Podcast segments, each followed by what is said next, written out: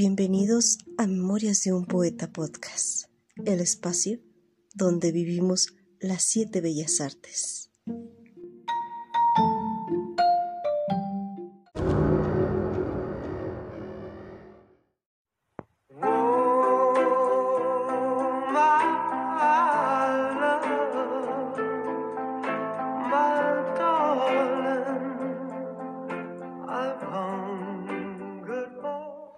Hola, ¿qué tal? ¿Cómo estás?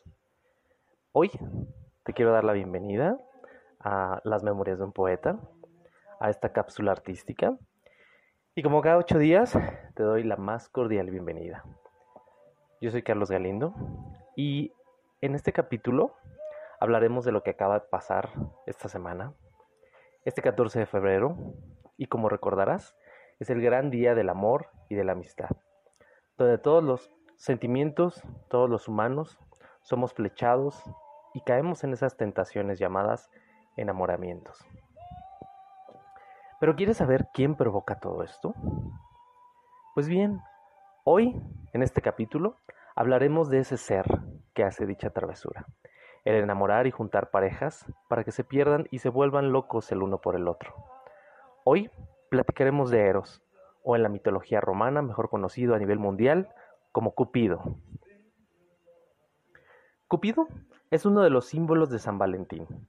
Hijo de Venus, se le conoce como un niño alado y armado con arco y flechas que son disparados a dioses y humanos, provocando que se enamoren profundamente y en ocasiones lleva también los ojos vendados para mostrar que el amor es ciego.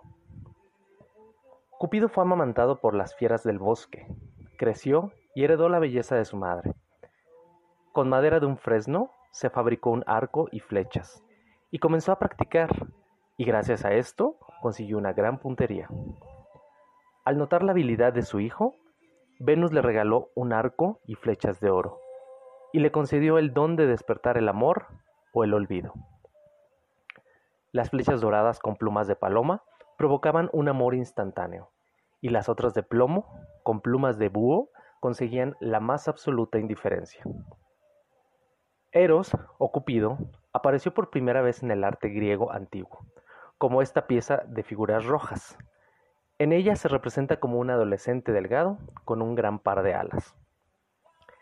En muchas esculturas, Eros adquirió una apariencia más juvenil, marcada por un rostro más lleno y un físico más recordete, y posteriormente comenzaron a presentar con un arco y flechas. Durante el periodo del barroco, también se representaba, pero en muchas repeticiones, como los cupidos o, como bien se le conocía posteriormente, los querubines. En el surrealismo, Salvador Dalí experimenta con temas mitológicos. En la obra Venus con Cupidos, el pintor reinventa la tendencia nacida del Renacimiento de incluir múltiples cupidos en una sola escena. En esta obra podemos ver el estilo característico de Dalí con la diosa Venus y muchísimos angelitos que la adoran, la veneran sobre un lago. Es una pintura bastante surrealista, pero con un colorido bastante realista. Por otra parte, Pablo Picasso también adoptó el motivo de Cupido en su obra Mosquetero y Amor. Pintado con el estilo surrealista de este artista, el cuadro retrata a Cupido como una figura ambigua, reconocible solo por la flecha en su mano y formas abstractas que sugieren alas. Dentro del arte visual, Cupido ha sido representado en infinidad de pinturas, litografías, grabados y a la fecha en acuarelas, ilustraciones digitales, publicidad, la gran mercadotecnia de este día, como las caricaturas, los clip arts, entre otras representaciones del mismo dios. En nuestros días podemos ver en la escultura contemporánea en el embarcadero de San Francisco la obra Cupid's Span, realizada por los artistas Claes Oldenburg y Cosi van Bruggen en el 2003. Los autores indican que el arco y la flecha de Cupido representan el lugar donde el gran Tony Bennett, cantante de jazz, dejó su corazón. Son muchas las versiones e historias que hay detrás de Cupido, quien es todo un icono del amor que ha inspirado infinitos poemas y letras de canciones. como este bonito poema que Ignacio María de Acosta dirige a Cupido. Mira traidor Cupido, mira rapaza leve, ya que mi mal te place y mis tormentos quieres, que no temo los tiros de las saetas crueles, con que en el pecho triste tan sin piedad me hieres. Y si gustas burlarte y atormentarme siempre, hiere también a Elvira, y dos cautivos tienes. Yo soy Carlos Galindo. Sígueme en mis redes sociales, Instagram y Facebook como arte.galindo. Y te espero en nuestro próximo episodio. Hasta pronto.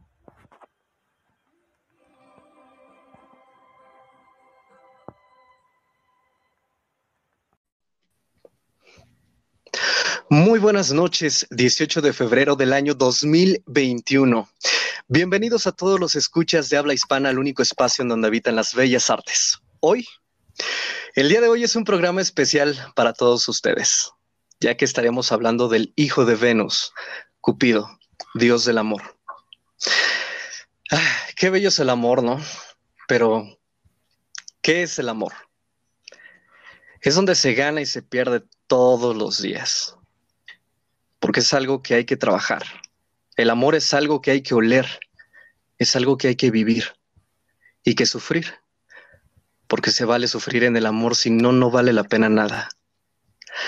Antes que nada, quiero decirles a todos aquellos que aman, que la tienen más difícil porque, a diferencia de cualquier otro, porque ahora, ahora ustedes están juntos, porque ustedes duermen juntos porque el olor de alguien al dormir es indispensable, porque el roce de los cuerpos es lo que hace que alguien se enamore de alguien, porque la costumbre puede más que cualquier churrito que te caiga del cielo o de donde sea.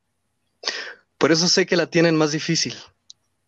Por eso todas las noches las tienen difíciles. Así que espero que esta noche no te duele el corazón, porque esta noche sí vamos a hablar de amor. Un aplauso para nuestro invitado, Hugo Serrano. Amigo, bienvenido. Gracias por aceptar esta invitación. Hola, Milan, muchas gracias. Muy contento de estar contigo, al contrario, todo un honor y muchas gracias por invitarme. Oye, te tocó un, un tema, un dios que, ah, qué cosas, como. ¿Por qué me lo echas a mí? ¡Qué bárbaro! Mira, los astros se mueven y te seleccionan, y yo qué puedo hacer. Eso sí, ¿verdad? Pero, aparte, es, muy bien, y además es un tema súper interesante porque eh, eh, es como un mito lo que sabemos de Cupido, pero no sabemos eh, en trasfondo que hay y, tiene una parte bien interesante que ahorita te voy a platicar. Sí, claro. Ay, mira, alguien hizo la tarea, me huele que alguien hizo la tarea. ¿Sabes qué? Soy un, me encanta, este, me encanta, este, como estudiar por, por, por ñoñez, o sea, soy súper ñoño. Bueno, y la literatura griega es un tema que desde que soy niño me gusta, no sé por qué. me, encanta, ¿no? Yo creo que es el, árbol genealógico más este, complejo del universo. sí, de hecho. Oye, pero, perdón que te interrumpa. No, ¿Qué, pensaste el, dios eh, Cupido? Bueno, semidios Cupido. Pues, eh, pues en realidad te este, dije, ay, el hijo, de, el hijo de Venus, ¿no? Para empezar, ¿no? De la belleza, del amor.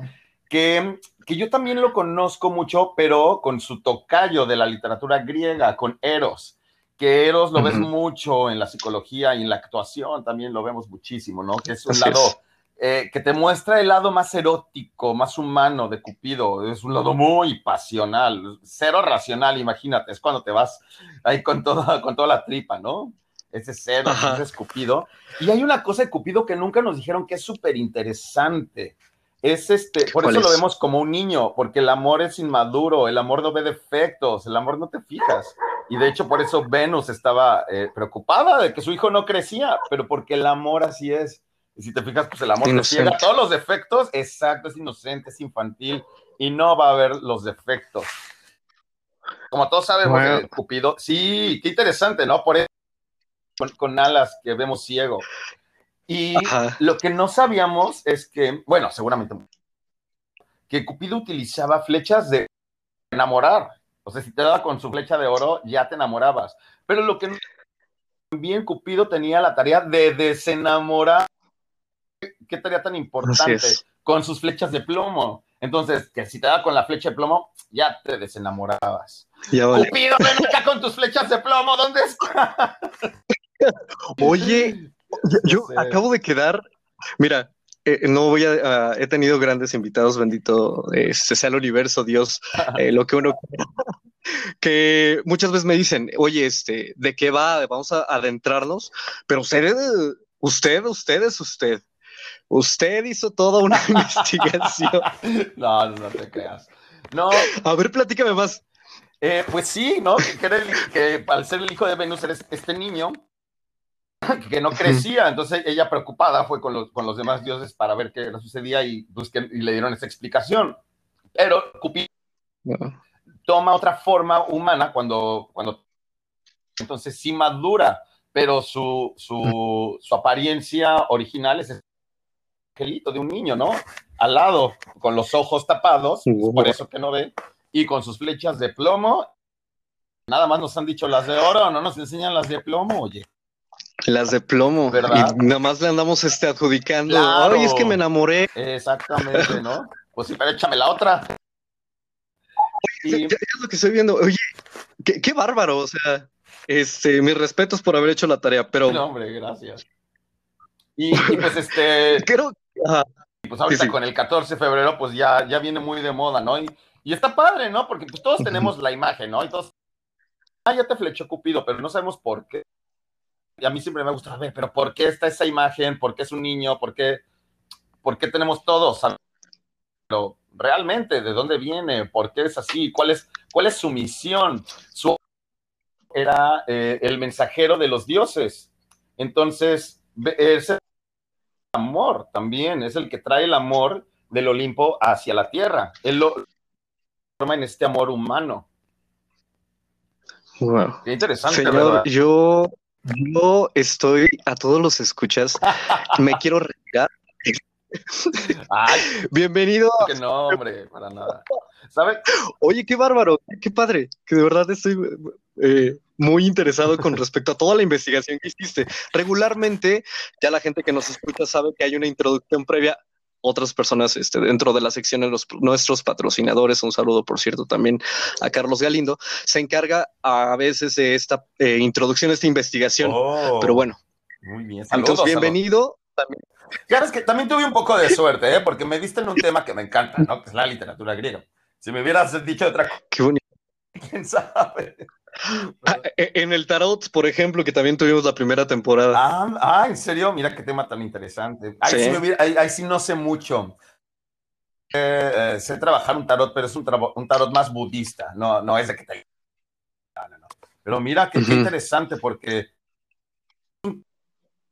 más histórico, porque es todo más histórico que esotérico, ¿no? Por así decir. ¿Tarot? Ajá, el tarot, claro. Porque lo se ha usado desde los desde que inició la humanidad, ¿no? Desde hace desde años. Oye, eres, eres todo un estuche de monerías. En realidad empezó con las runas de los celtas, nos empezaron a y ya después se fueron haciendo cartas, ¿no? Sí, oye, eh, eres, eres de verdad todo un estuche de monerías. no, hombre, para nada. Mejor ya cállame. E, es lo que voy a hacer, porque antes de continuar con todo este mar de información que de verdad me estoy sorprendido por primera vez eh, dentro de este espacio. Eh, es que sabes qué? que también soy muy ñoño, pero ahorita vamos a entrar en eso. Ah, eh, ¿Quién eres? ¿Quién soy? Para la gente que te está escuchando. ¿A qué te ah, dedicas? pues me llamo Hugo Serrano y me ¿qué pregunta que siempre me ha causado conflicto. ¿Por qué? o sea, me dicen, ¿a qué te dedicas? Pues soy cantante y soy actor, pero no soy solo eso. Eh, soy cantante, me dedico a dar clases de canto, soy vocal coach, me dedico a hacer doblaje, me dedico a dirigir, me dedico a terapias, soy maestro especializado en niños, eh, también doy talleres a varias partes del mundo ahorita. y pues soy Uh hacer muchas cosas. Yo creo que soy eso. Soy una persona que, me encanta hacer muchas cosas. Y dentro de lo mío, eh, teatro, radio, doblaje, pues, mientras trabajar mejor. Entonces, ni yo Wow. ¿qué soy. No, ¿sabes Sí, qué soy? ¿Sabes qué a decir que soy? Soy un artista. Punto. Todo lo que tenga que ver con arte. Eso soy. En toda la extensión de Eso es lo que soy. Y, y antes de comenzar con tus orígenes, ¿cómo está tu corazón ahora? Y lo encerrado, igual que todo. Como debe ser. Muy tranquilo. No, estoy, estoy muy tranquilo, dedicándome a, a mí mismo. Me ha servido mucho para trabajar. Mucho, mucho. Y, y pues es ahorita, pues, dedicado que estoy afortunadamente en estos tiempos tan difíciles. Estoy pasando la, me vine a pasar la casa de mis papás. Estoy en Ciudad de México, que es donde generalmente vivo.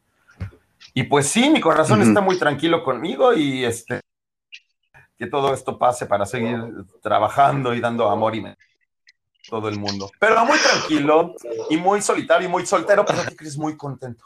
Muy, muy, muy, muy contento. Debo estar ahorita. ¿De dónde eres De la originario? Ciudad de México. Chilango. Y cómo vamos a, empezar con esta parte de que a mí me encanta mucho, que es recordar eh, esta infancia Ah, que tuvimos todos. ¿Cómo, cómo fue Hugo Serrano de ¿qué niño? crees? Yo tuve una infancia padrísima. No, no me puedo quejar. Tuve una infancia increíble. Nunca se lo dejaré. De verdad. Tu- Tuve una infancia increíble. Mis madrazos me vinieron ya de grande, ¿eh? De verdad. Problemas ya me vinieron de adulto. vin- Vino, este, vino la factura. Eh, porque vengo de una. Ujú, Soy el mayor de, de tres ujú, hermanas y somos una familia muy unida. Claramente mis papás nos pudieron dar una educación muy buena. Vivíamos en los suburbios cuando empezaba satélite, Ujú. por allá, por lo más verde. No sé si alguien conozca lo más verdes, Valle Escondido. Es muy al norte de la ciudad. Ahí pasé toda mi infancia y crecí. Este, y calificaciones, ¿eh? siempre fui un niño de 10, es que horror. Pero no estudiaba Hasta la fecha. Ajá, como que se me daba. Pero al mismo tiempo era de los que Ajá. echaba relajo y siempre fui como el popular y tenía muchos. Ah, bueno, tenía ese otro lado. Y yo de chiquito. ¿Qué signo yo soy eres? 13 de julio. Cáncer. Cáncer, Ok, cáncer. 13 de julio. ok. Ah, sí. Ay, me decías, eh, perdón que te interrumpiera de chiquito. Está. Que tengo uso de razón, no me preguntes, pero yo decía que iba a ser artista. O sea, de mi bebé de bebé me decían, ¿qué vas a ser? Artista. Y no tengo, soy el único en mi familia que se dedica a esto. O sea, no fui inculcado. No me llevaban al teatro. Yo me llevaron al teatro sin saber. Sí, fue muy extraño. Yo desde que tengo uso, uso de que iba a hacer esto. Es más, no fue mi decisión, así me mandaron ya. Y, y sí, no, tuve, tuve muchos Oye, amigos, me, me encanta. Yo me iba a reír a la primaria, secundaria, la prepa fue increíble. Cristóbal Colón, que es un colegio maravilloso. Ahí hice a mis amigos, hermanos de la vida y, y fue, fue muy padre. Después, como a los veintitantos, se me rompió mi burbuja, pero, pero bueno, muy feliz. Oh, Ahorita vamos para allá. Oye, y en la adolescencia, esta etapa tormentosa, ¿cómo te fue? Bien, ¿eh? Fui muy raro desde... eh, Te estoy diciendo, ve lo que yo quería, leía de niño, literatura griega y por... Por favor, ¿de dónde? No sé. Sí, yo, yo agarraba Hamlet y yo leí los clásicos de niño porque quería. Entonces, mi primer en alemán y entonces yo ponía así Queen, me encantaba Queen de niño, o sea, amaba. Eso se lo Rockero. soy súper rockero. Todo el mundo piensa que yo oigo Disney musicales. Claro que me gustan, pues, a eso me dedico. Los mi playlist es rockero. Yo amo a Muse, mi banda favorita es Muse, así. Pero fan de sus conciertos y brincar así en la primera fila en la bola y así. Señor, bienvenido a este espacio gracias. suyo. Wow. Oye, ¿cómo fue tu primer, sin entrar en detalles, más que nada es como la esencia de ese momento? ¿Cómo fue tu primer amor? Ya fue. Sí, fue a los 20, ¿Sí? 21 años. Toda mi. toda la- yo, yo veía. Así no ves todo, pero yo, yo decía es que. Claro que me gustaban las niñas, pero no. Decían, no, ahorita no es tiempo, ahorita yo tengo que estudiar, tengo que ah, estudiar francés, aprender estaba como en un rush de otra cosa. Ujú.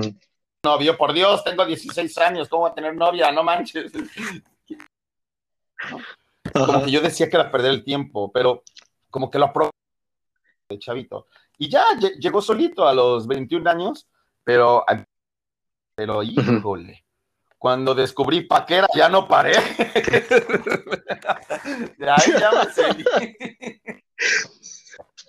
Oye, y, y antes de seguir con esto del amor, ¿qué es el amor para ti? Preguntas, ¿qué te pasa? Esa sí me hubiera... O sea, Lo, ¿Qué es el amor para mí? lo siento. Yo creo que es, yo creo que es cuando... Mira, te voy a dar una. Espera. Espera, vamos a, a dejarte en suspenso un poquito. Vamos a ir a una pequeña pausa comercial para que lo pienses y nos lo compartas regresando, ¿te parece? Pues ya lo saben a todos nuestros escuchas, estamos con Hugo Serrano y despierten su lado emocional. Volvemos. Aprendimos a cocinar gracias a nuestras abuelas. Ellas nos enseñaron que los ingredientes de una receta se miden de a pizca y chorrito. Nuestras recetas no serán estandarizadas, pero están llenas de amor, pasión y el más delicioso sabor. De nuestras manos a tu mesa. Pizca y chorrito. La mejor opción para veganos y no tan veganos. Encuéntranos en Instagram y Facebook, arroba pizca y chorrito. Nuestros productos son 100% naturales y sin conservadores.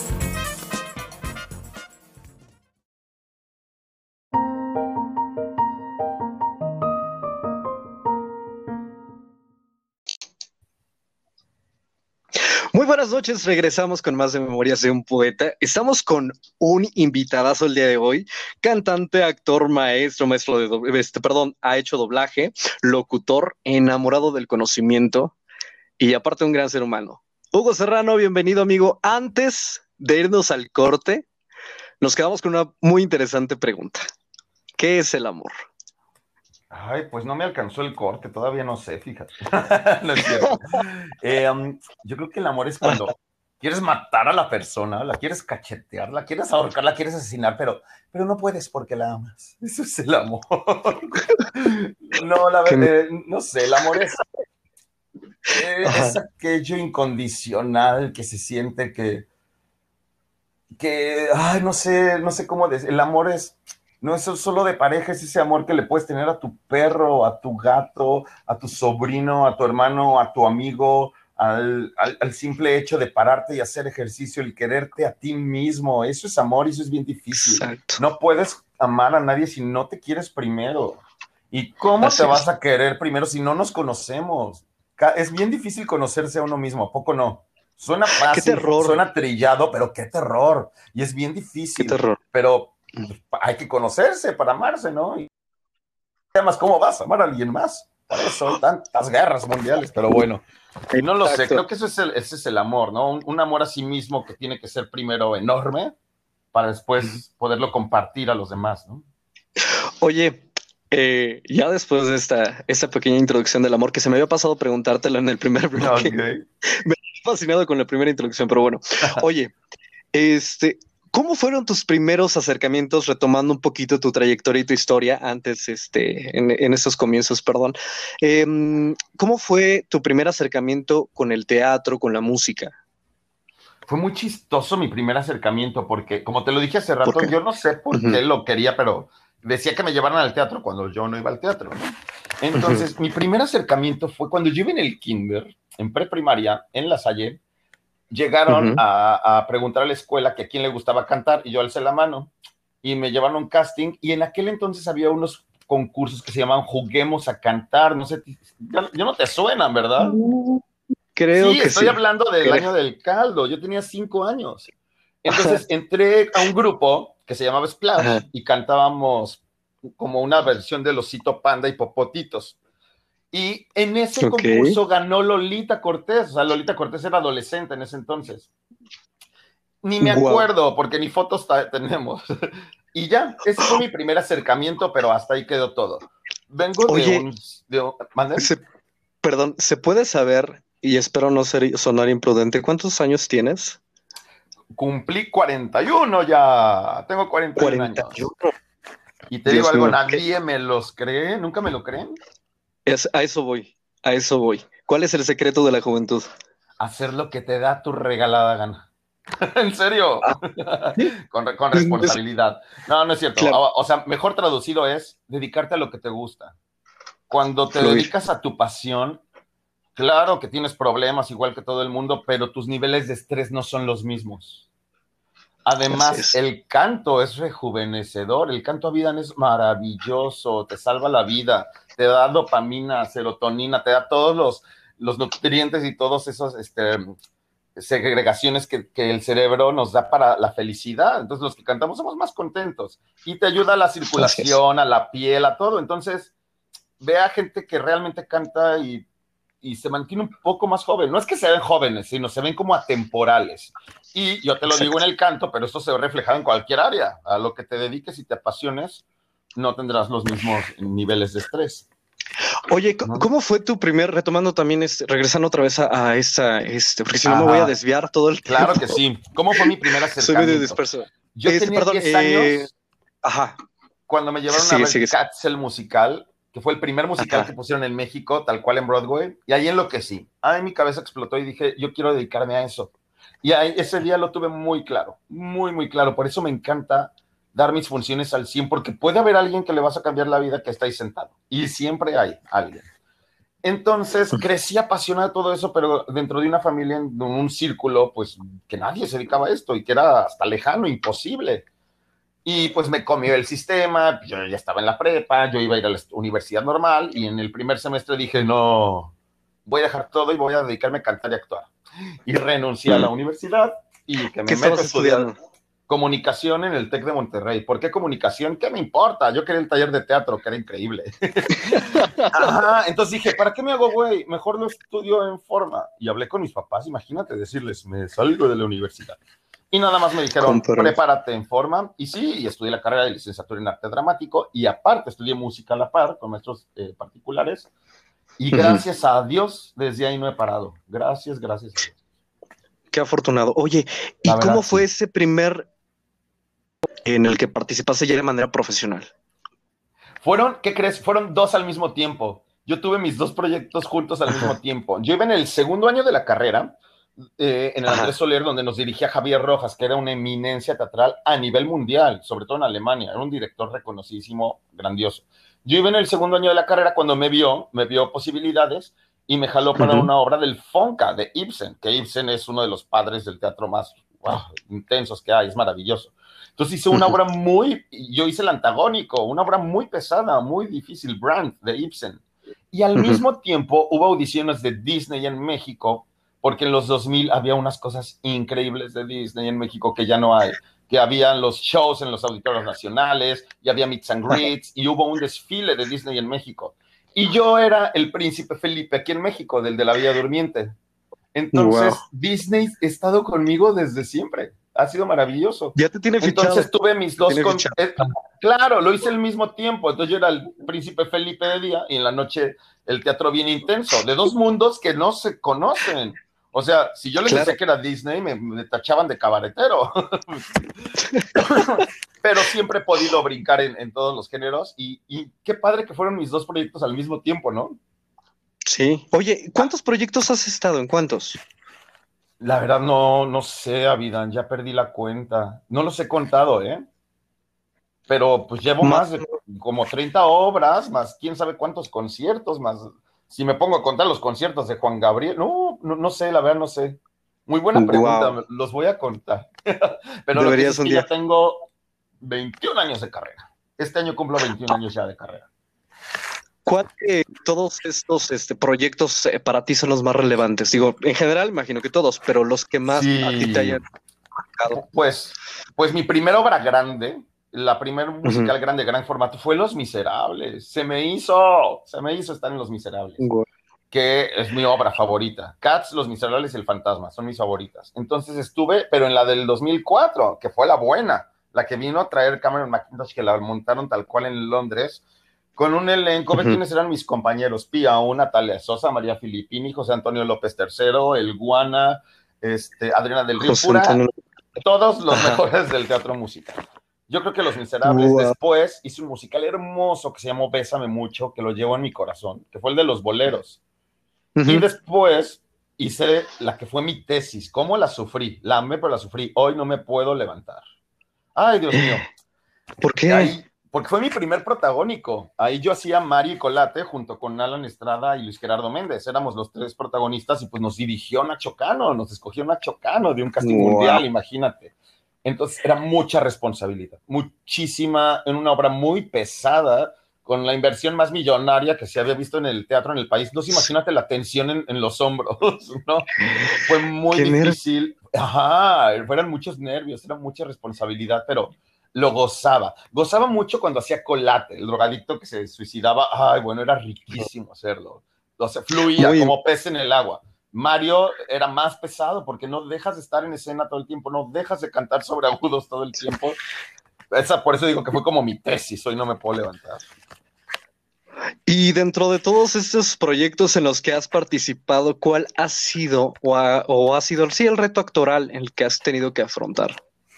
El reto actoral y que me fue increíble y que me pude probar y demostrar como actor fue en la obra de Edith Piaf en México. ¿Por qué? Porque aunque no lo creas, Vidal, te, te castigan mucho un lado si tienes el otro. O sea, si cantas muy bien, no te permiten que actúes. O si actúas, pues no te van a permitir que cantar. Entonces, pues por mi voz y por los musicales yo ya era reconocido, pero, pero reconoció por mi voz, pero yo quería demostrar que de verdad soy actor, que de verdad antes de hacer musicales hice muchísimo teatro clásico, no te conté, pero Hamlet, este, Romeo y Julieta, hice Brand, hice Molière, este, hice Oscar Wilde, que me encantaba, o sea, trae una preparación, pero que no te dejan demostrar porque te clasifican y te tachan como un actor de musical y te ponen la etiqueta. Entonces, en la obra de Edith que me tocó actuar con Otto Sirgo, con Ariana, que era Edith Piaf, con Dobrina Cristeva, Julio Manino y yo, éramos cinco, eran cinco monstruos actorales y yo. Y me les tenía que poner al tú por tú, porque yo me echaba una escena con Otto Sirgo igual. Yo salía de la esposa de Ariana, Ah, y ahí fue cuando me fue increíble con las críticas como actor, impresionante. Y ahí fue cuando pude decir, qué bueno que ya pudieron ver como actor esto. Y ahí hice otras cosas como actor también. Pero esto ha sido muy diferente. El viajar con Juan Gabriel cuando fui su corista también fue una experiencia increíble. Pero sin duda lo que me, eh, pues me invitó a formar parte de, de, sus coristas y después me llamó a, a ser su corista base. O sea, de los tres coristas que están con él viajando todo el tiempo y gracias a él conocí todo Sudamérica. Otro proyecto que ha sido un sueño fue mi concierto que lo tuve en París en el Palacio de Versalles. Ay, eso fue maravilloso, eso fue ah, fuera de este mundo. Fue increíble, pero a ese proyecto, fue una convención que se hizo en París de una aseguradora de la ING que es mundial. Entonces, en París hicieron una convención mundial y el encargado ah, hicieron un show y querían un cantante que, que pudiera cantar pop y clásico. Entonces el director de Hoy No Me Puedo Levantar, que me conocía, les dijo, yo tengo al, al candidato perfecto. Pues me hablaron, me dieron cantar y vámonos a París, como ves. Fue, ay, no, fue maravilloso.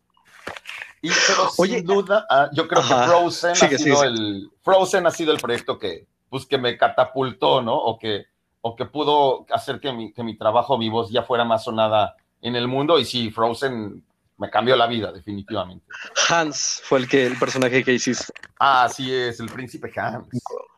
¿Cómo fue que, que fue esta selección para, para el doblaje? Uy, no, no, no, bueno, es como es más fácil encontrar el santo grial, yo creo.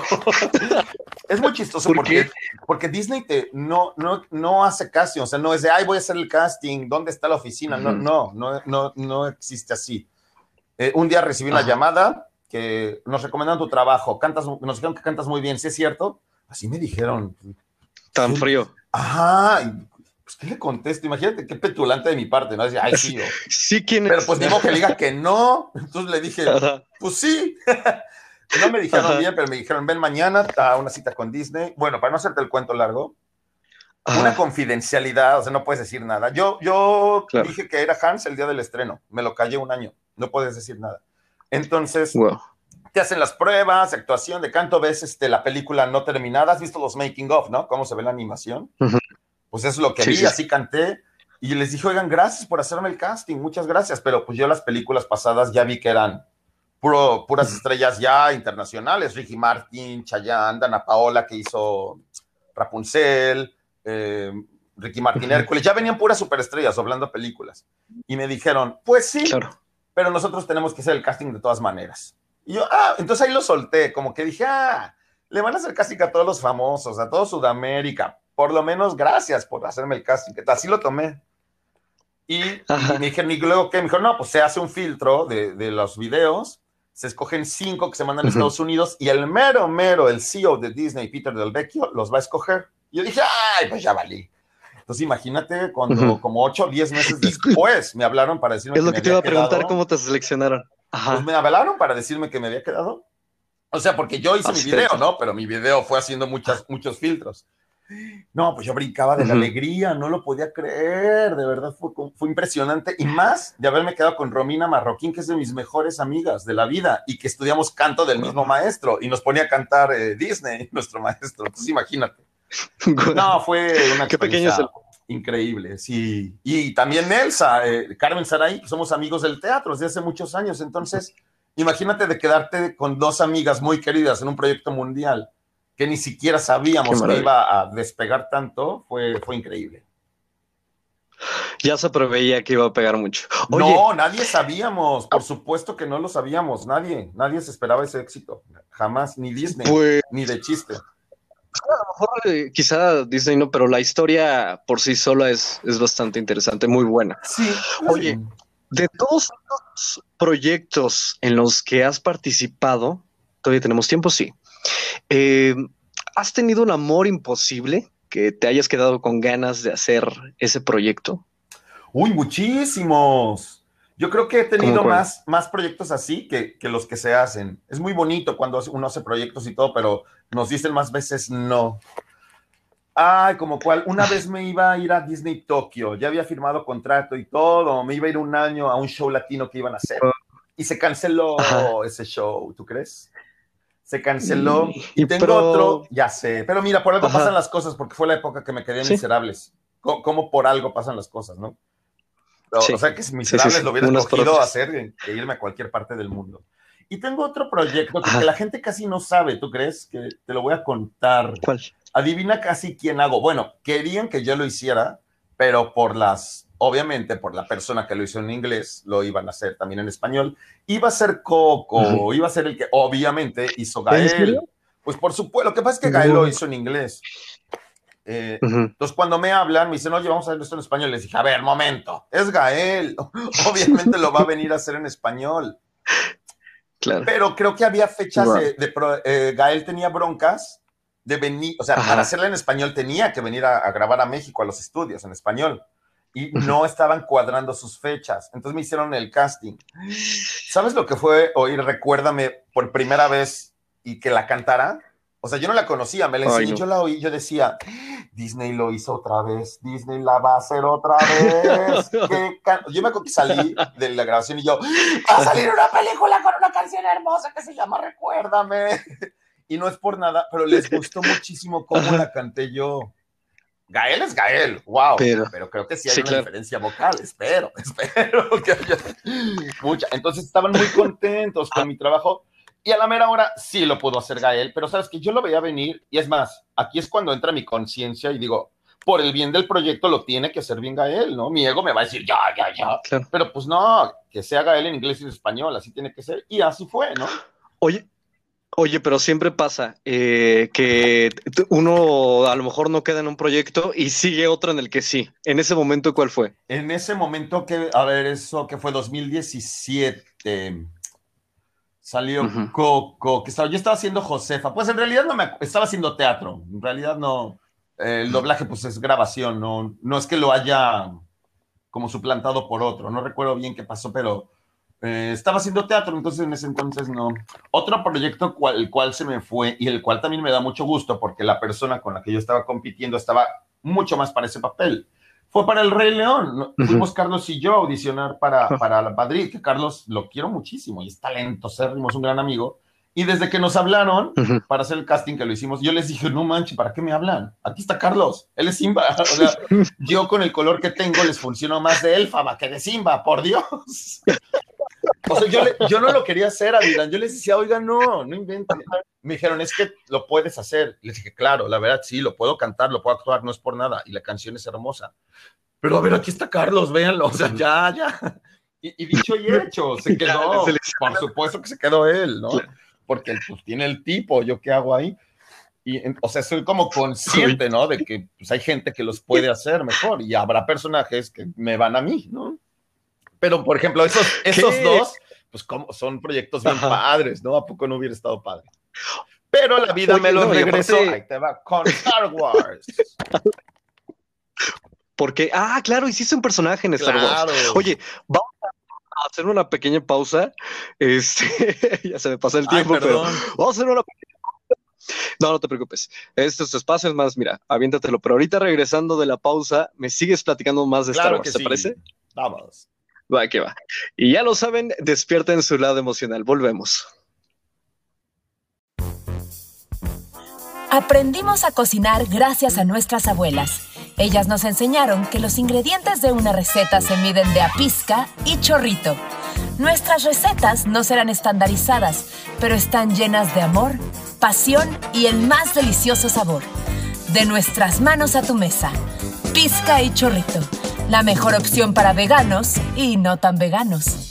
Encuéntranos en Instagram y Facebook, arroba pizca y chorrito. Nuestros productos son 100% naturales y sin conservadores.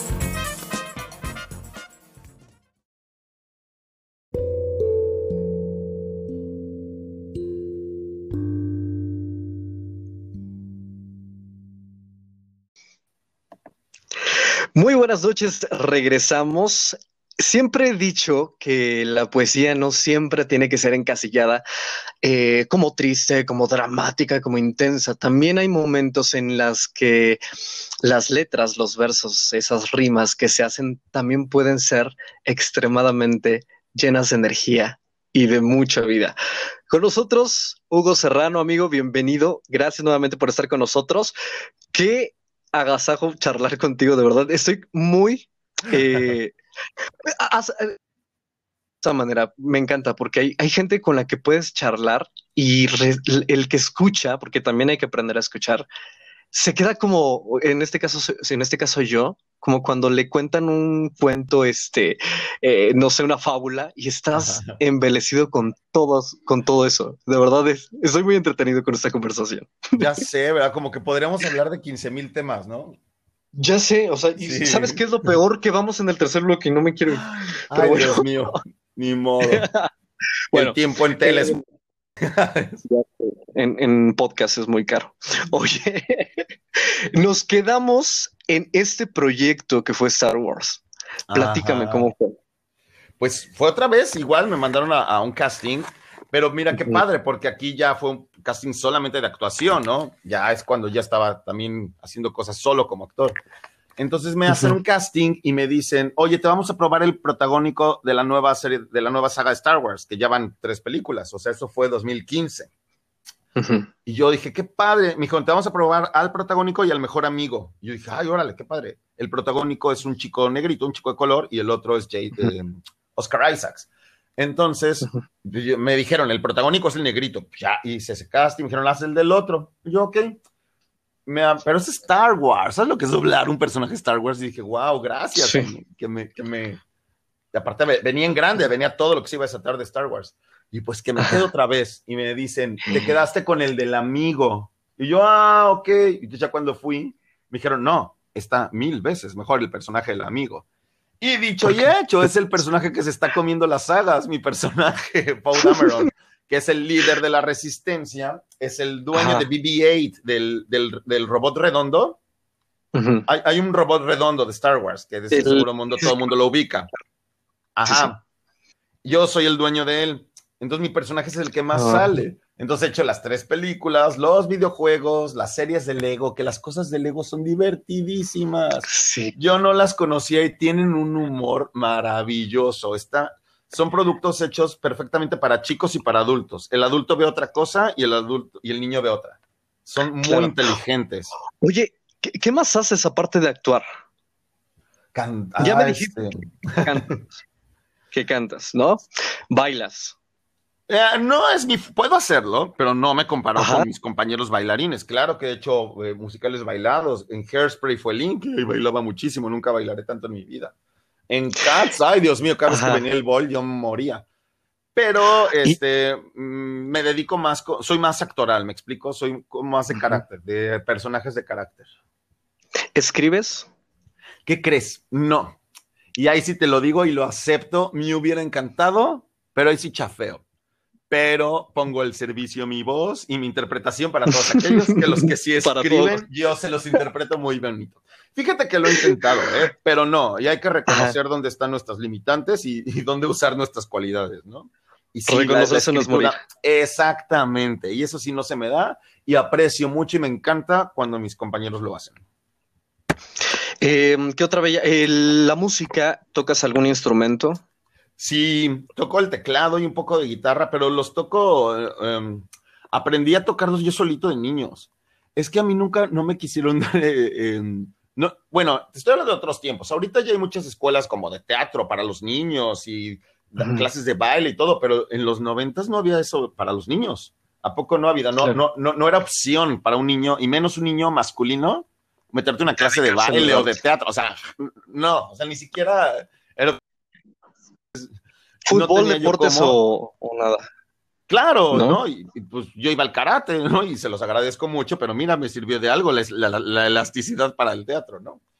Claro. Yo hasta que me pude pagar mis clases de canto, Avidan, me metí a trabajar eh, justo terminando la prepa, cuando entré a la universidad, a un blockbuster para pagarme mis clases de canto y atravesar toda la ciudad para mi clase de canto. Pero era yo muy feliz. Siempre has sido muy independiente y autodidacta. Eso, soy muy autodidacta, sí. Siempre, siempre he sido muy. Me encanta mucho em, estar solo, lo disfruto muchísimo. Digo, tampoco crean que soy este un, hay un Grinch que encerrado, no, no, pero sí, sí disfruto mucho estar solo, ¿no? Aparte, eh, al principio de, esa entrevista me platicabas todo lo que haces y nos quedamos por ahí de, de, el tarot budista. ¿Qué más te interesa de todas estas artes?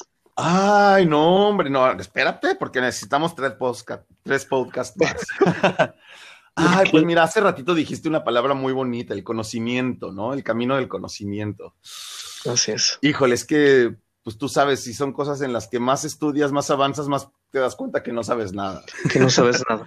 Pues sí, soy un estudiante, pues, no sé, de la conducta humana, de la psicología, de, de la verdadera historia, no, no, la que nos han contado, de todos estos secretos que están escondidos este, desde hace milenios, ¿no? Y que, que ahora los que gobiernan el mundo nos han hecho olvidar la memoria, por así decirlo, ¿no? Todos esos temas que, me encantan. Llevo ya casi 10 años este, estudiando eh, cosas como física cuántica, pues, por así decirlo. Wow. Sí, me encantan esos temas, me encantan, pero son unos clavados bien intensos.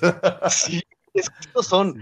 ¿Sabes qué pasa? Eh, no, no, no solo hacer esto, pero eh, a, mí me fascinan igual. Y es parte precisamente, bueno, la gente ya en esta tercera temporada sabe que muchos de los invitados siempre van hilados con algún eh, tema o alguna cuestión que va más allá.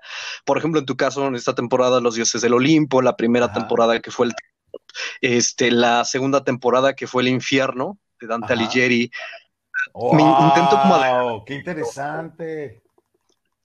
tengo que hacer algo, eh, un día, un, programa especial con, usted y todos esos temas interesantes, de verdad. Fíjate que ese del infierno está increíble porque es un círculo que, me he metido a estudiar y hay mucho mito y mucha ignorancia en, cuanto a, en cuanto a esa energía oscura. y es muy, muy interesante. Lo que para algunos es un defecto, para otros es una virtud. Lo que pasa es que también está lleno de etiquetas. Es que es la manera de alejarnos del conocimiento, decirnos, eso es del diablo, eso no. Aléjate de entre Más ignorante, entre más ignorante pueda ser el pueblo, es más fácil de dominar. Y pues venos aquí con nuestro presidente. mejor, mejor me callo, mejor, toquemos otros temas, ¿sí? En este tenor de la filosofía que nos envuelve, que es riquísimo, y más en este programa, que por cierto, lugar 68, la última vez dije lugar 8, no, ya quisiera.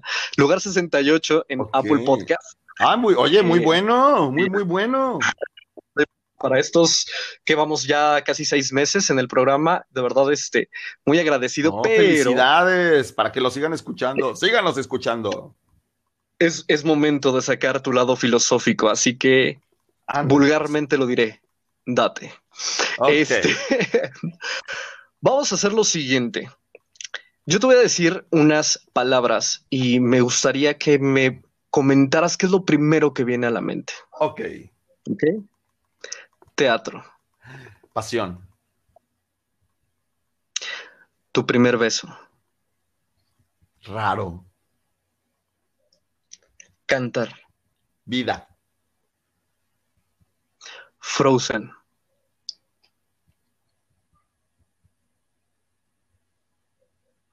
Frozen. Con- Frozen. con- congelado. Helado. ¿En se- en serio? Helado. Poesía. ¿Sí? Ajá. ok. No te escuché, perdón. Poesía. Música. Es la música de las palabras. Josefa el musical. La verdad.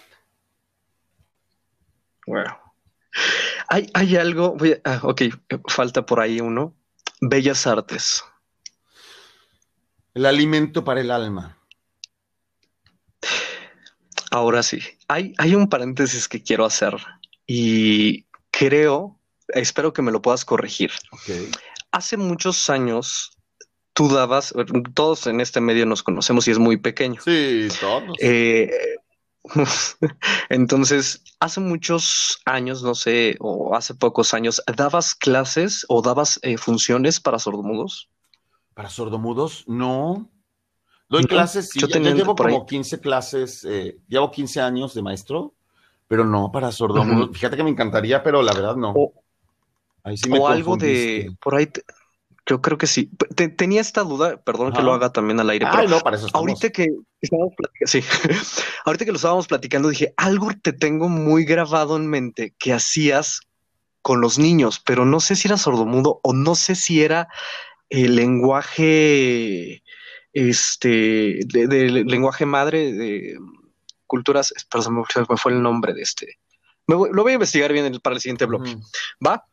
Pues, Ok. pues bueno, sí, sí he dado clases. Los niños son mi especialidad. De hecho, me encantan los niños. Soy muy bueno con los niños. Me fascinan. De hecho, me llevo más con los niños que con los adultos. No los entiendo a los adultos. Pero bueno, eh, entonces seguramente sí, porque he hecho muchas cosas con niños y he entrenado a muchos niños para Ah. las obras de teatro. Y entrené a los Billy Elliots, entrené este, a las tacitas de la Bella y la Bestia. Eh, ahorita, ahorita, y est- estaba entrenando para los School of Rock, pero ya llegó la pandemia. Eh, he, dado cantoterapia, a lo mejor va por ahí, ¿no? Ay, claro, Ajá, creo de que la sí fue cantoterapia, sí, que ese también lo he llevado a, a otras áreas que no tienen nada que ver con artistas. Eh, eh, ¿Esto de qué va? Pues mira, es que cantando, ahora sí que siendo artista y cantando en la vida, me di cuenta que, que pasa algo, que con, que con nosotros como humanos pasa algo cuando cantamos. O sea, me, me empecé a dar cuenta que dije, wow, esto va mucho más allá de lo que creemos, no es nada más cantar. Empecé a ver el cambio en la vida en mis alumnos. Eh, es, un, es un autoconocimiento el cantarse. Cantar es, es más natural que el habla. El canto es, una, es la conexión más divina con Dios. A lo mejor se oye cursi, lo oyes como raro, pero no, es, es, la, medita es la meditación más exacta, es conectarte con la fuente, con el amor, con Dios, es esa conexión. Cuando tú cantas, eres tú. No, no tienes una máscara, no puedes engañar a nadie, no puedes tratar de ser alguien más. ¿Sí me explicó? Cuando cantas, eres tú Sí. el, el ser más puro, tu pureza, la máxima expresión. Mm, Por eso no se, eh, Ah. muchos no se paran a cantar. No es nada fácil. A ver, tú dile a la gente, párate y canta. Pues no, No. porque es abrir tu corazón y mostrarlo. Los miedos afloran. Eso es cantar. ¿Cómo ves?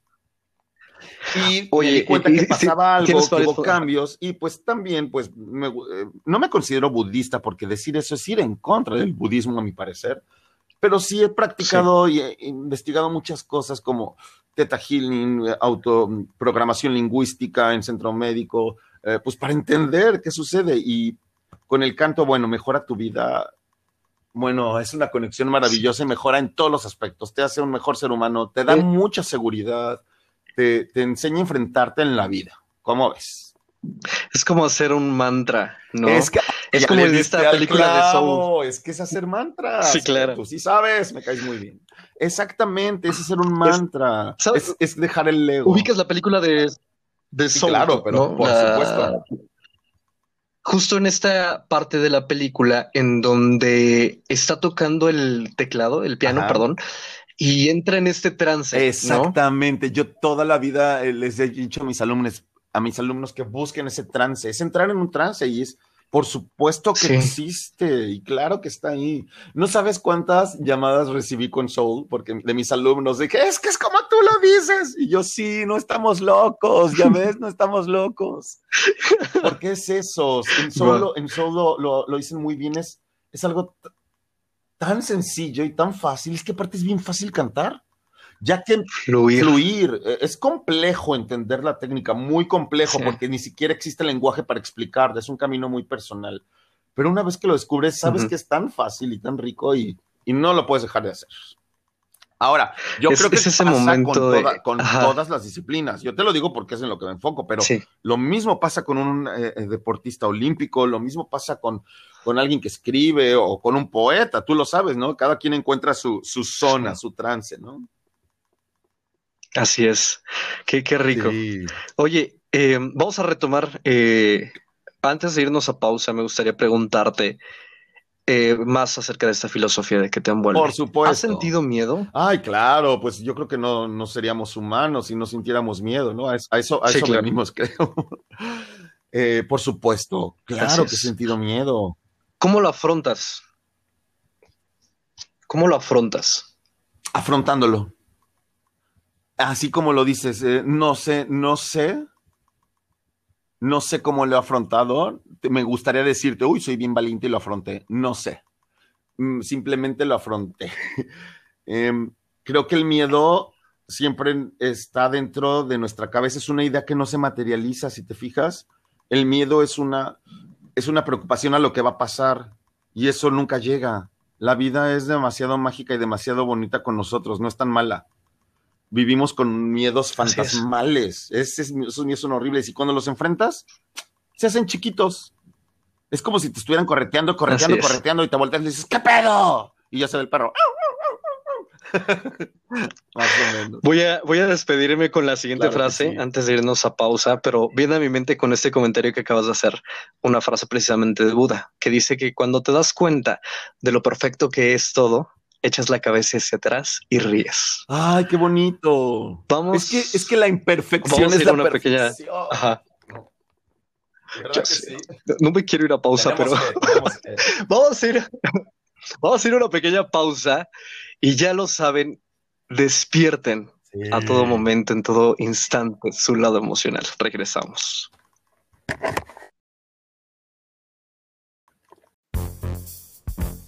Aprendimos a cocinar gracias a nuestras abuelas. Ellas nos enseñaron que los ingredientes de una receta se miden de a pizca y chorrito. Nuestras recetas no serán estandarizadas, pero están llenas de amor, pasión y el más delicioso sabor. De nuestras manos a tu mesa. Pizca y chorrito.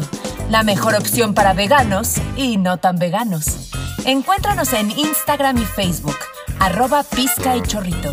Nuestros productos son 100% naturales y sin conservadores.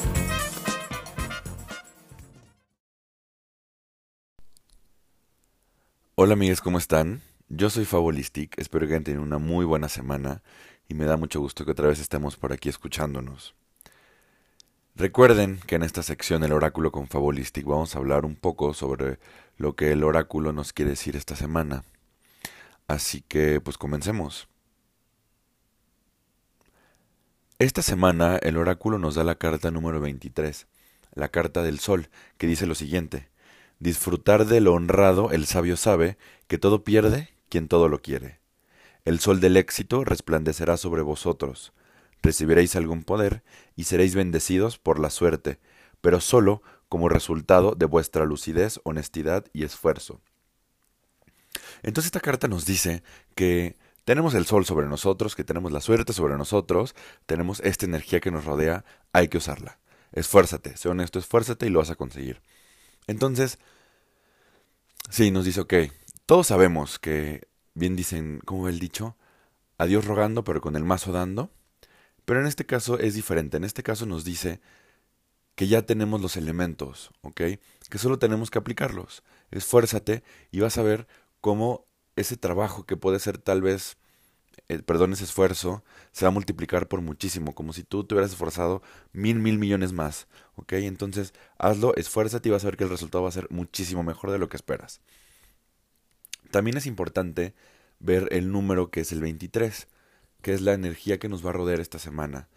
Entonces, el 23 es un número con energía de, de libertad, de, de viajes, de cambios. Entonces te veo más libre esta, esta semana. No te culpes si de repente pues faltaste a la dieta, si de repente te diste una locura, si amaneciste en Acapulco, si amaneciste en Las Vegas, pues hazlo hazlo, se puede. Tenemos el número 23 con nosotros.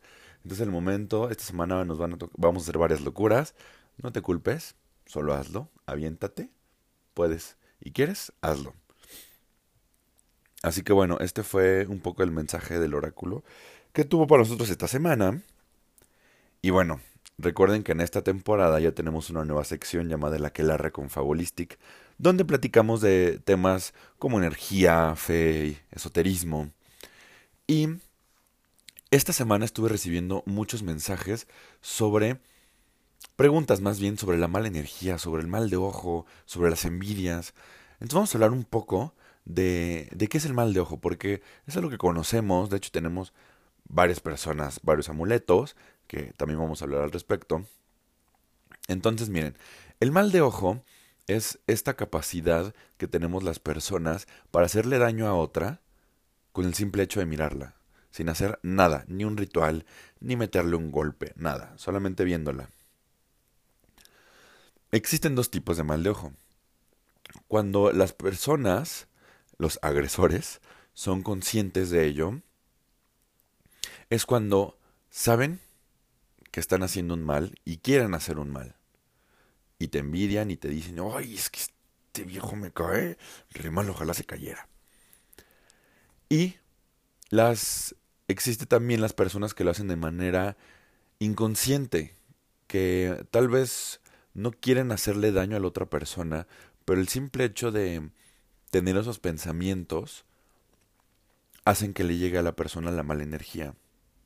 Entonces, como ven, no solamente es adrede, o sea, no solamente es que la gente quiera molestarnos, sí, sí existe, pero tal vez no, solamente es esta energía que de envidia que estaba ahí alrededor de nosotros y pues la jalamos. Entonces, es este fácil, o sea, de hecho es normal que las personas tengamos esa, esa energía cercana a nosotros. Y es fácil identificarla. Si estás, este, si te fatigas, si no tienes mucha fuerza, si de repente estás triste o tienes insomnio, las cosas no te salen bien, es que tienes un mal de ojo. Es, la verdad es que es muy fácil limpiarlo. De hecho, no hace falta que nosotros identifiquemos si tenemos mal de ojo, ¿no? Que sí se puede, con péndulos, por ejemplo, el péndulo hebreo, que usamos en terapia, en Fabulistic. Sin embargo, no hace falta saberlo, no hace falta consultarlo. Pues límpiate. Cada tres meses, cada mes. Ven conmigo, te limpio, o tú solito también, solita puedes. Entonces te voy a dar unos tips para que puedas este, alejarte de esta mala energía. Hay un ojito turco, famosísimo, el ojo turco, que es un ojito de cristal azul. Es buenísimo. Lo puedes traer en pulseras, en pulseras, en tu mano izquierda, en la entrada de tu casa. Puedes traerlo por todos lados. Aparte está muy bonito. Entonces eso hace, absorbe, eso absorbe el mal de ojo para que no te llegue a ti. Si necesitas usar pulseritas y tener estos tipos de, de adornos en la casa, también pues te recomiendo que mm, prendas un incienso y eso hace que se limpie la energía en general, que tengas cuarzos cerca de ti, eso también limpia la energía. Y también la, limpia de huevo es muy buena. Funciona, es muy fácil de hacer. Eh, lo puedes buscar en Google, es súper fácil, ¿no? te lo pasas por el cuerpo. Todos tenemos huevos en la casa y es súper fácil y eso hace que se te quite todo. Y de hecho, si ustedes hacen limpia de huevo, me pueden mandar una foto al Instagram de Fab Holistic y les leo, les digo qué es lo que estaba pasando ahí. Entonces, este, pues sí, límpiense. Es normal que exista esta energía. También están las larvas, que nos chupan energía. Entonces nada más con que nos limpiemos con incienso, tengamos algunas piedras por ahí, este, nos hagamos la limpia de huevo, con eso es más que suficiente y nada va a poder contra, contra nosotros. Entonces bueno, este, esto fue todo por esta semana. Recuerden que yo soy terapeuta holístico, tarotista, pendulista, radiestesista. Entonces me pueden ahí encontrar en redes sociales como Instagram y Facebook como Favolistic. Y pues nada, que la paz esté con ustedes y nos escuchamos la siguiente semana.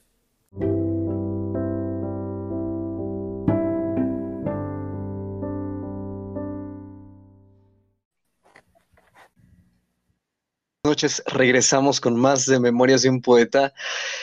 Ah, ya no sé qué decirles. Es, es esas charlas. Yo creo que esta advertencia la debí de haber hecho al principio del programa. Este, tomen una copa de vino, pónganse cómodos y escuchen nuevamente este programa porque está bastante bueno. Amigo, estamos de vuelta contigo. Eh, estamos de vuelta. Oye, eh, seguimos con este, este tenor de la filosofía eh, y tú, tú, más que nada, tú, rescatar esto que, te representa, ¿no? Tu opinión, tu filosofía. ¿Qué significan los recuerdos para ti? Qué gran pregunta. Qué gran pregunta. ¿Qué significan los recuerdos? Fíjate que es un tema que, este año ah, ha sido muy importante para mí porque ¿para qué nos sirven los recuerdos? Para volver a vivir, volver a recordar tal vez esa emoción. Es como si pudiera abrir el recuerdo, meterme en ese recuerdo, revivir esa emoción y llevarme atesorado lo, bonito de esa emoción. ¿Me explico? Y solamente puedo tener esa emoción entrando en mi recuerdo, materializando mi recuerdo. Y si yo tengo eso bonito y me lo llevo, es lo que me va a llevar a ser mejor persona cada vez. Esa experiencia. Ay, es que es muy raro. No sé si me expliqué. Yo creo que lo sí. bolas peor. No, no, no. Está. Si no, este, por favor. Es, muy importante. Los recuerdos son nuestra memoria. Así es. Es lo que nos vamos a llevar. es lo único que tenemos, de hecho. Aparte de los recuerdos. Es lo único. A veces terminas. Es lo que nos va formando. Exacto. Claro. Eso es lo que, es lo que nos forma, ¿no? Como personas. Es increíble cómo al recordar algo, te puedes acordar hasta de lo que olía el ambiente en ese momento, ¿no te pasa? Sí. Un recuerdo es algo todo junto con pegado. Escuchas una canción y hasta te envuelve el ambiente de hace 10 años o de hace 12. Fíjate que yo, yo lo tengo muy marcado en mis obras de teatro. O sea, si me dices miserables, me viene este olor del vestuario y del humo seco y de estar parado entre piernas escuchando la orquesta. Esos son recuerdos hermosos, ¿a poco no? O, ¿Qué? o, el recuerdo hermoso de, estar en aquellas vacaciones con mi familia, ¿me explico? E, eso es lo padre, el poder em, eh, recrear toda la atmósfera, ¿no? Sí. Oye, eh, ¿qué es para ti el mañana, ya en ese tenor del tiempo? Pues, ¿qué crees? Para mí es algo que ya no existe. Por experiencias, sí, muy fuertes, porque no te lo voy a decir, experiencias cercanas que tuve a la muerte. Yo ya estoy vivito de milagro, entonces para mí ya no hay mañana. Yo desde antes de la pandemia me gusta decirle a la gente que la quiero. Em, ya hago hoy lo que tengo que hacer. Cuando uno es joven, dejas mucho para luego y, vas creciendo y te das cuenta que la vida es bien cortita, que sí es cierto, que no da tiempo. O sea, ¿a poco no hubieras visto a mil amigos que antes de la pandemia no has visto y decías, chin? Lo hubiera abrazado. Les decía, Ajá, o sea, llevo cancelándole un año. ¿Cuándo lo voy a ver? ¿Por qué no lo vi? ¿Me explico? Ya para mí eso no existe. El mañana, pues el mañana existe, pues me pongo el despertador, pero, pero no, ya es hoy. Hoy, hoy. No me quiero ir a la cama con algo pendiente. Deberíamos empezar a normalizar el hecho de decir, eh, hoy lo que mañana tal vez ya no digamos. Claro, exactamente. Normalizar, decir nuestros sentimientos y más que venimos de una sociedad machista como hombre, pues no, no está chido, ¿no? Pero ¿qué crees? Yo lo veo en los niños, en las nuevas generaciones y vuelvo a creer en el futuro. Veo cómo entre niños hombres se apoyan, se dicen te quiero, te echan porras, cómo entre los niños crecen todos juntos. No hay tanta competencia ya, ¿eh? ya es diferente. Entonces vuelvo a creer en la humanidad. Cuando veo a dos niños abrazarse y decirse, te quiero mucho, o a dos adolescentes de 18 años abrazarse y decirse, te quiero, y dices, wow, esto no Sí. existía en mis tiempos. ¿No? ¿Sabes qué? Hace, hace poco escuché una anécdota precisamente de, de- de niños de secundaria eh, defendiendo a alguien este, de diferente orientación sexual, ¿no? Y Ahora eh, los defienden, claro. Es Qué maravilloso.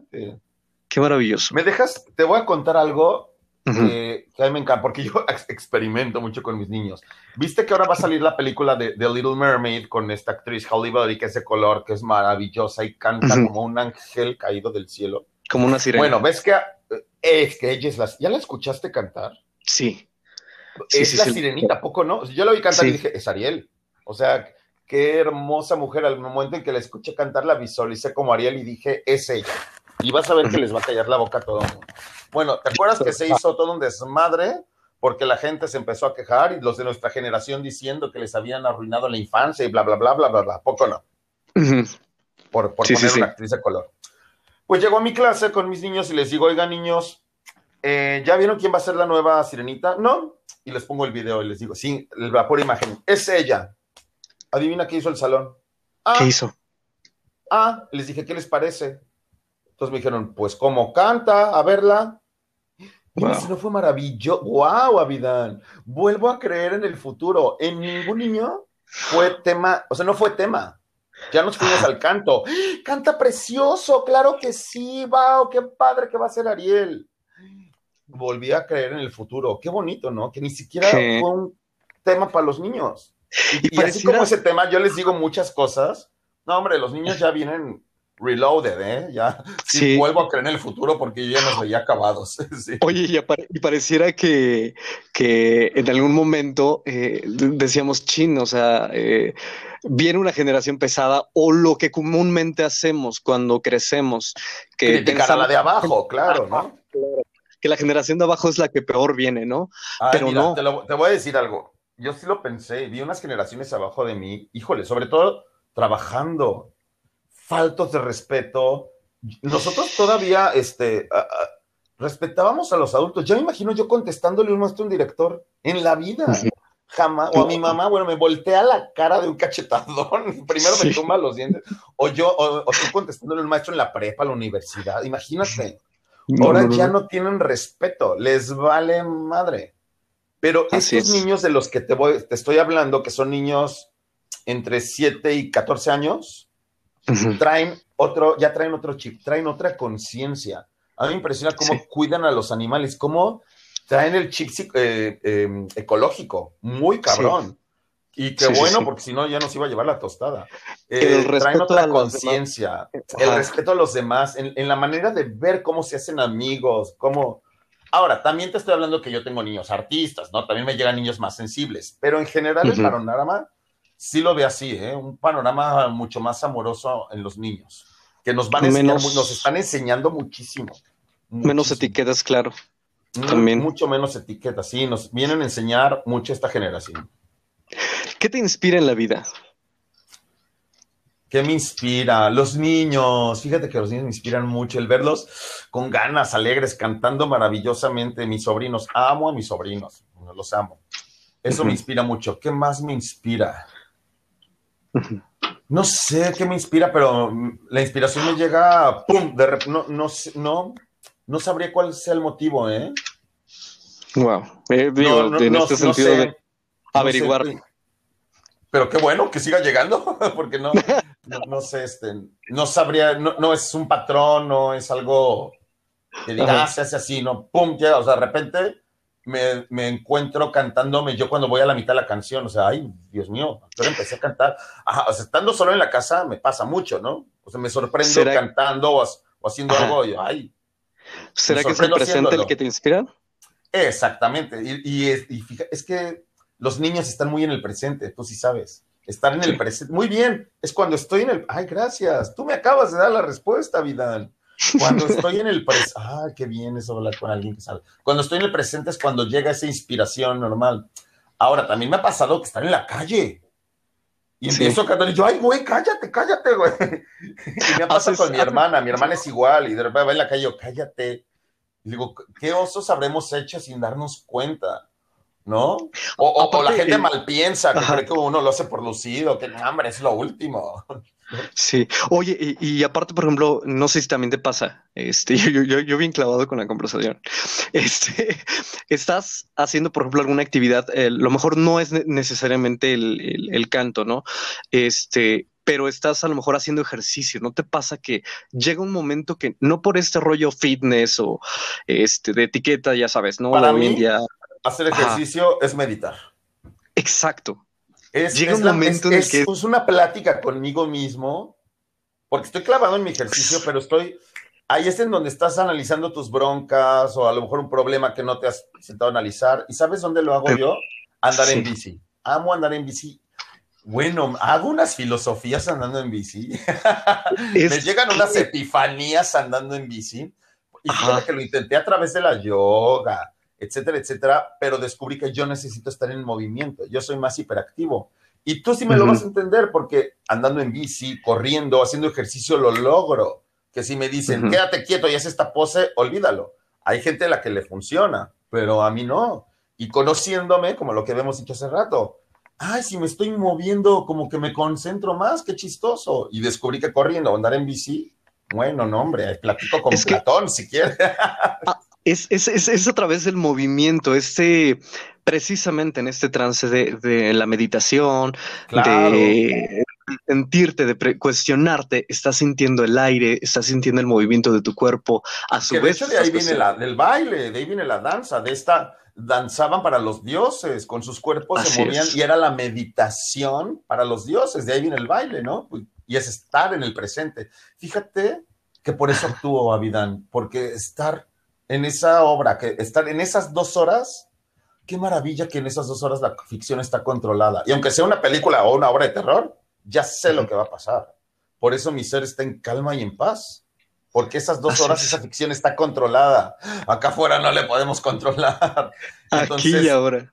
Qué maravilla, ¿no? Que cuando actúas digas, esta ficción o esta dimensión, aquí esta es mía. En dos horas voy a estar seguro, estoy seguro, no me va a pasar nada me pueden matar, pero en la ficción, ¿me explico? Así es. Pero qué maravilla, ¿no? Que tengas esa ficción controlada por dos horas. ¡Wow! O durante tres minutos para cantar esa canción en el escenario. Esos tres minutos pueden ser toda una vida. Sí, sí me explico, ¿verdad? Sí, sí, sí, sí te, entiendo perfecto. Estar en ese presente que es maravilloso. Y aparte, a, pesar de, saber que tienes el, el, control o saber lo que sigue, el permitirte fluir dentro del escenario también te hace entender que no lo. Sí. No, y sabes que es una maestría, es una maestría y eso sí se da con los años y con los años, ¿eh? Puedes tener mucho talento, mucho, mucho talento y estudiar mucho, pero esa fluidez, ese fluir, ¿sabes yo a quién se lo notaba y a quién se lo aprendí? A Silvia Pinal. Ah, que ya tuve la fortuna de trabajar con ella en temporada, Otto Sirgo, ver la maestría con, la que ellos perciben la energía del público y saben por dónde y cómo decir el chiste, porque no lo decían igual todas las noches. Saben, yo decía, en la madre, estos sí son monstruos, ¿cómo le hacen?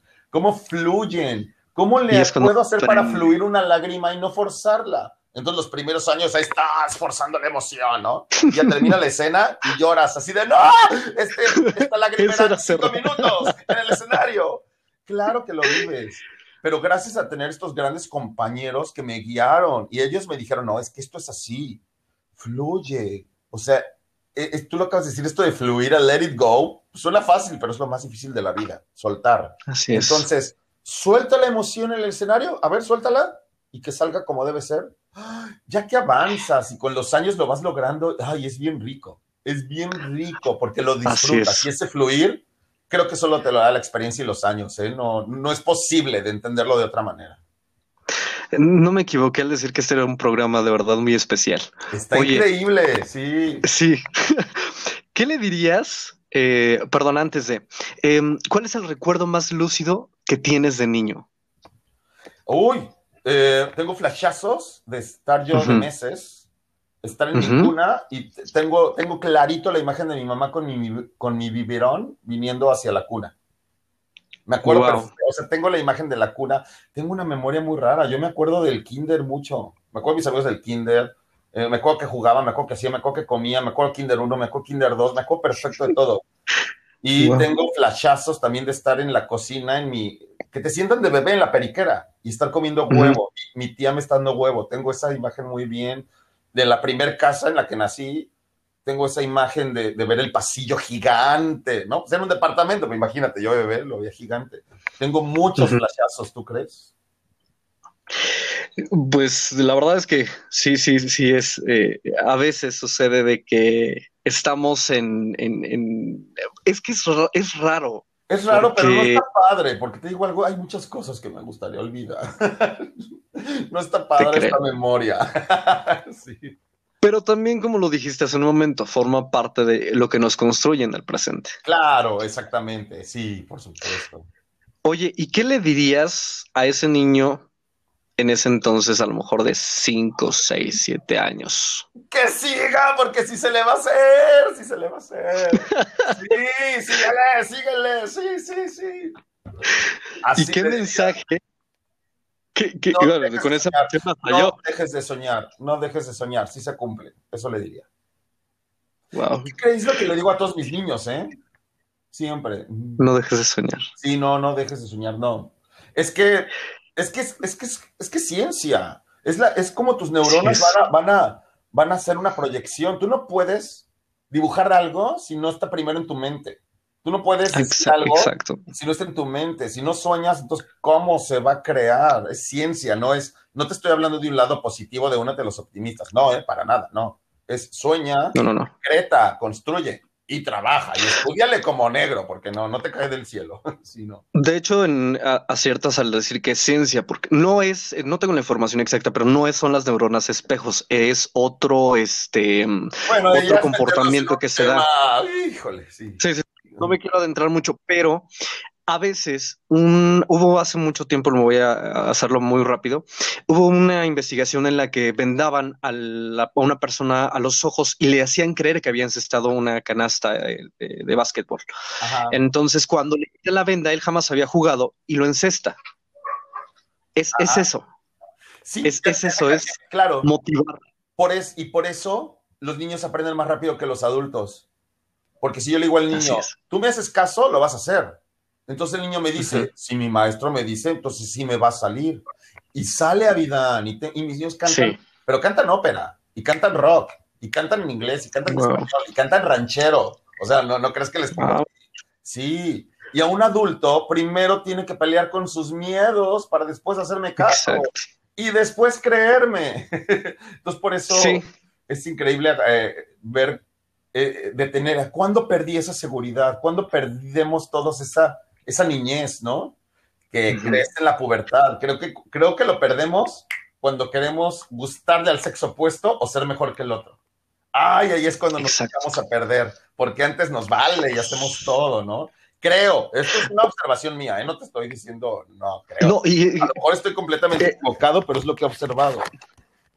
es que a veces no, no nos permitimos, creemos que toda la información viene del exterior, pero viene más del interior. Debemos dejar de escuchar lo que viene de afuera y escuchar más de lo A que viene nuestro dentro. corazón, por supuesto, hacerle caso a nuestra intuición, claro. ¿Qué le dirías al Hugo Serrano, con todo respeto, de dentro de 10 años? Ay, ¿qué le diría? Ay, mijo, ¿ahora qué hiciste? ¿Ahora qué? ¿Ahora qué? ¿Ahora de qué parte del mundo estamos? ¿Ahora qué novedad? ¿Ahora qué demonios estás estudiando? ¿Qué corriente traes en la cabeza? O, no es que le llamo, ¿sigues vivo?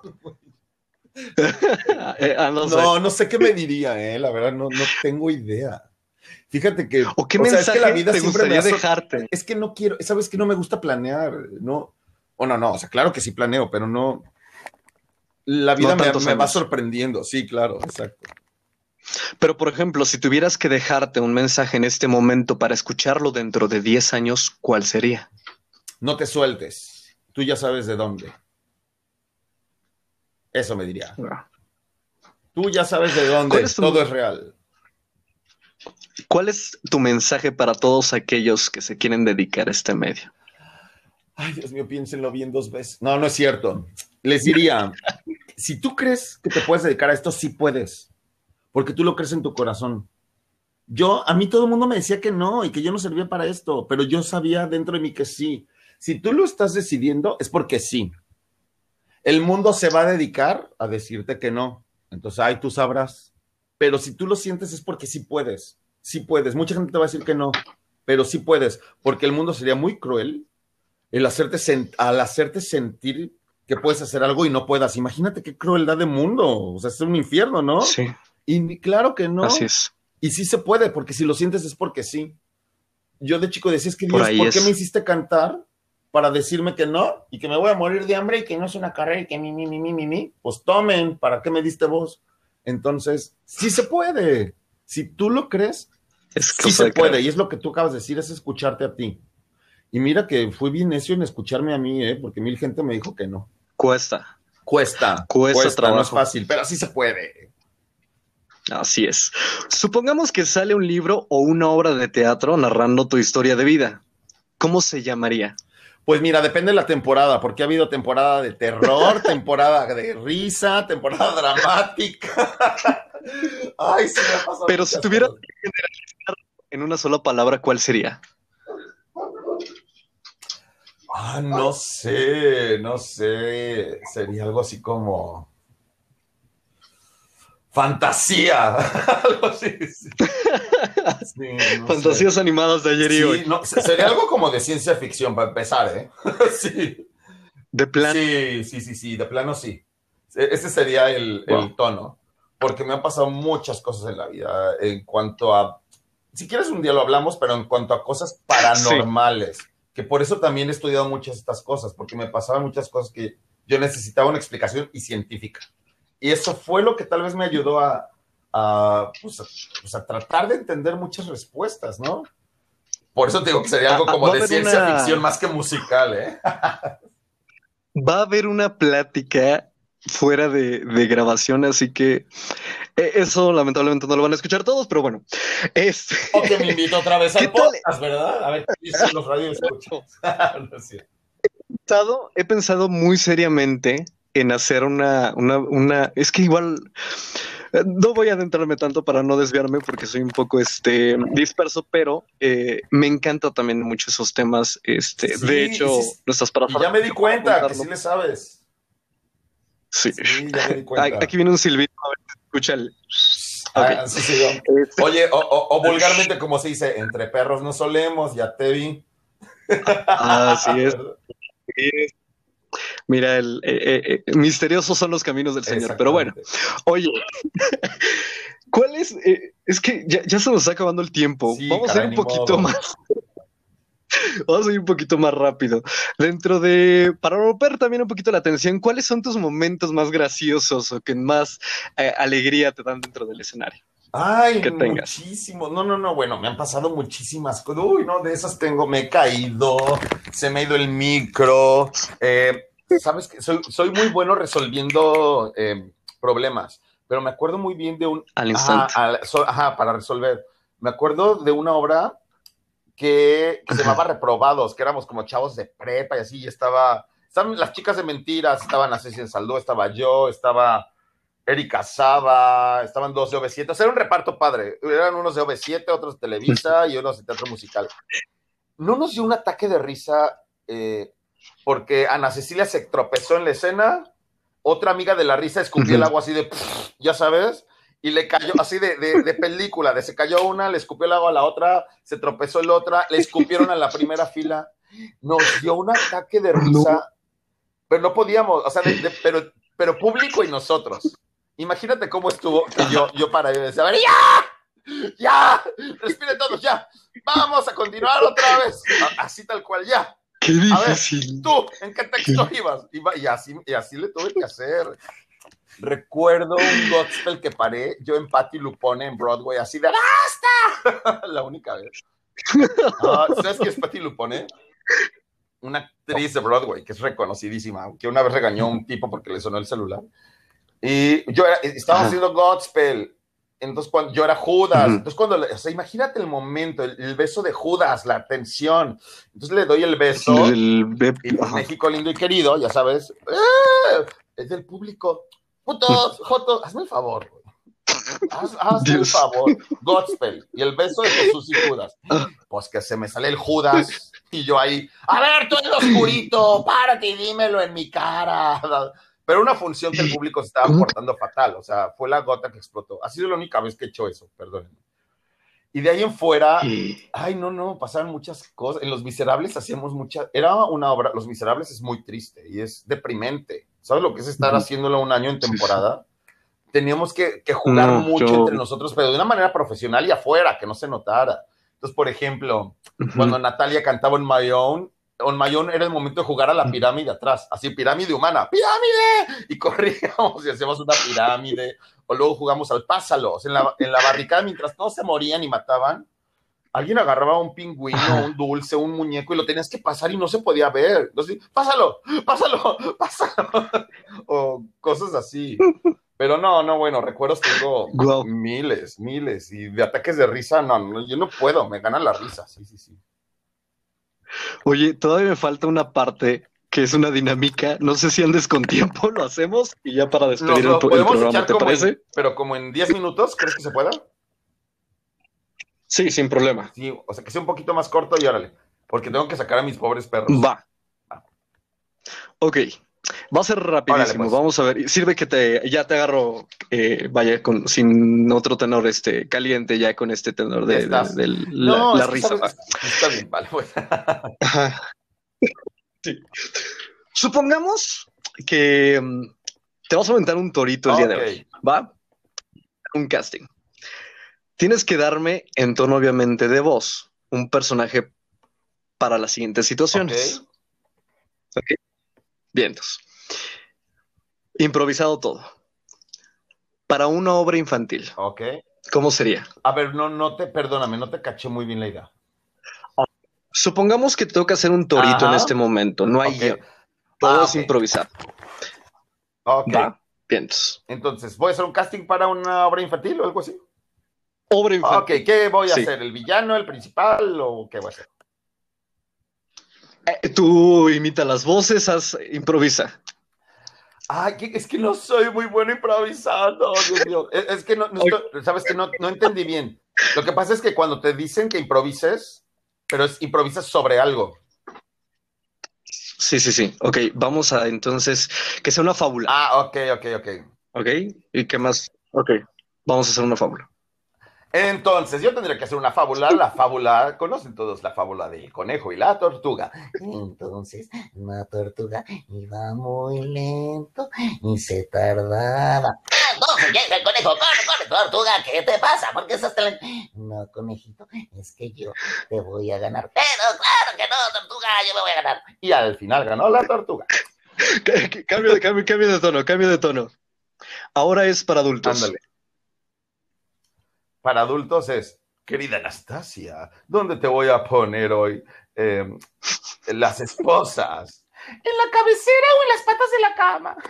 No, no. Por Era muy para último, adultos, era muy para adultos. sí. Algo más de terror, algo más intenso.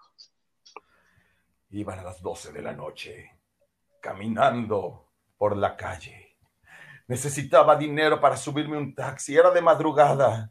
Y entonces el verdadero terror me invadió. El cajero dijo, saldo disponible. y ya, Poesía. ¿verdad? Y poesía, por último. Poesía. Ay, Dios mío, esa es la torre, poesía. Ah, su madre. Ah, no sé. Un verso. Anoche pasé por tu casa y me ladraron los perros. Me agaché por una piedra y que me embarra los dedos. Bomba. es la única que me acordé ahorita. Pues, amigo, nos faltó mucho, mucho que platicar. Hay mucha ya sé, caray. acción. Eh, me siento muy honrado de tenerte en este programa, de Muchas gracias. tenido el placer de, de conocer, de entrevistarte. Eh, eres un increíble ser humano, un artista, como tú lo mencionaste al principio, completo. Muchas felicidades. Gracias. Muchas gracias a. Mutuo es igual, y si se dio una, una plática tan rica es porque tú sabes, qué bonito es platicar así cuando se puede hablar de tantos temas y sin ningún problema. Qué bonito. Y ojalá me vuelvas a invitar otra vez porque la pasé increíble. Y bueno, disperso tú, disperso yo. Qué mala combinación. Hablamos, hablamos de mil cosas. Por radio escuchas. Espero que no los hayamos confundido mucho. Ya sé, hombre. ¿Cómo te encontramos en redes sociales? Como Hugo Serrano, así tal cual. En mi Facebook es personal, pero sí. Pero en, eh, no, en Instagram estoy como Hugo Serrano-13. Terminando la pandemia, ¿qué es lo primero que, que vas a hacer que viene para ti? Quiero ir a ver a mis tíos, a mis familiares. ¿Sabes lo que es no poder ver a mis tíos mayores? Eh, Gente grande, o sea, mi familia mayor, a mi gente grande, muero por ir. a- son gente que das por hecho, ¿no? O sea, tus tíos, tus familias, y, y de Ujú. repente decir, tal vez no los vuelva a ver. Ya, ya he perdido tíos, he perdido amigos con el COVID, he perdido familiares. La verdad, no le estamos pasando bien como familia. Y eso es algo que me muero por hacer, ir a correr y abrazar a todos mis tíos, de verdad. Y por último, amigo, un mensaje que quieras darle a toda la gente que te está escuchando en este momento. Ay, que, que tenemos que aprender a ser más tolerantes todos con todos, que tenemos que aprender a escucharnos, quitar, quitar esta, esta cosa de la cancelación. No podemos sordear a- y quitar a la gente con la que no estamos de acuerdo. Tenemos que conocernos todos, saber qué tenemos en contra. Em, no sé, siento que estamos en una era tecnológica muy en pañales y tolerancia, escucharnos quitar esta, quitar esta cosa del bloqueo, de te voy a bloquear, te voy a eliminar, no me importa, eso no nos sirve a nadie, no, no, no es evolucionar, no es avanzar. Ignorarnos no es el camino. Así es. ¿no? Pues no me queda más que despedir este programa con un gran invitado, de verdad. Insisto, muchísimas gracias. Gracias a ustedes que nos están escuchando por tomarse el tiempo de, de escuchar todo el podcast. De verdad, son un público maravilloso y fue un honor estar con ustedes. Ya lo saben, esto es Memorias de un Poeta. Despierten su lado emocional. Muy buenas noches. Gracias, Hugo. Gracias a ti, hasta luego a todos. Hasta luego.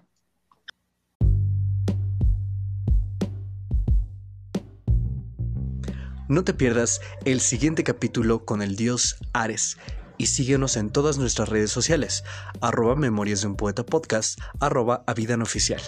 Muy buenas noches.